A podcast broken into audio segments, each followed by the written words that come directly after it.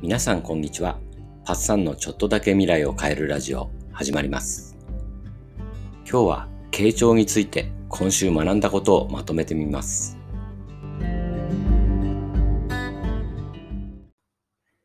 話を聞くときは相手を丸ごと肯定します。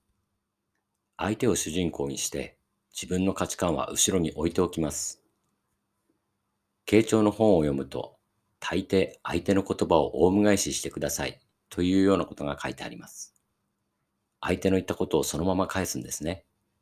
これは馬鹿げたことに思えるかもしれませんが、相手の言葉をしっかり受け止めることが重要なんです。そして鏡になって返してあげるという気持ちで返すんです。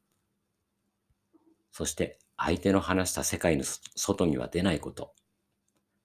話の中に嘘や大げさが混じっていても、その事柄には注目せず、感情の方にスポットを当てましょう。なぜなら、話している事柄は事実とは違っているかもしれませんが、相手が感じている気持ちは嘘ではないからです。たとえ話が大げさでも、悲しい気持ちを分かってほしくて話しているのです。相手の世界に入って同じ気持ちを味わいましょう。この時、ジャッジやアドバイスはいりません。というより、してはいけないんです。ただ、相手にとっての鏡になるつもりで話を聞く。そうすることで、相手は自分を客観視できるようになるんです。肝に銘じておきたいのは、答えは相手の心の中にあるということです。それを自分で見つけることにこそ意義があります。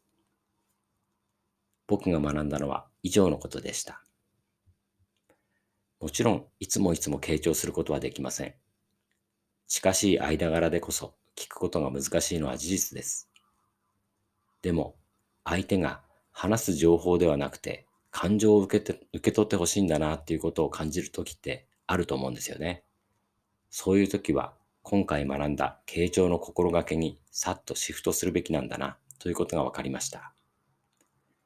特にそれを気づかせてくれるのは、この本のタツさんのお母さんの話です。タツさんのお母さんは、年を取るごとに物忘れが増えていって、何度も同じ話をするようになったそうです。その度にタツさんは、またその話とか、前にも聞いたよと少しイライラしてたそうです。しかし、当時まだ中学生だった娘さんに、何度も同じことを言うのはそんなにいけないことなの？怒らなくてもいいじゃない。おばあちゃんはママに話したいんだから、初めてのつもりで聞いてあげたら、と、たしなめられたと言います。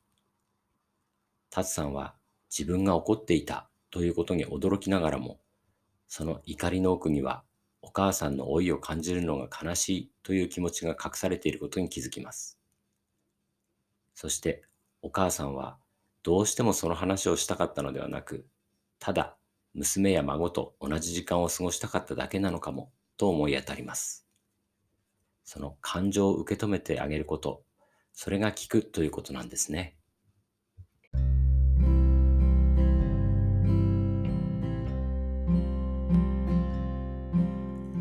いかがだったでしょうか？達ゆかさんの子供パートナーの心を開く聞く力他にもたくさん良い話が詰まった本です聞くということに興味がある方はぜひ読んでみてくださいねそれでは皆さんの未来がちょっとだけ良くなることを願ってバイバイ。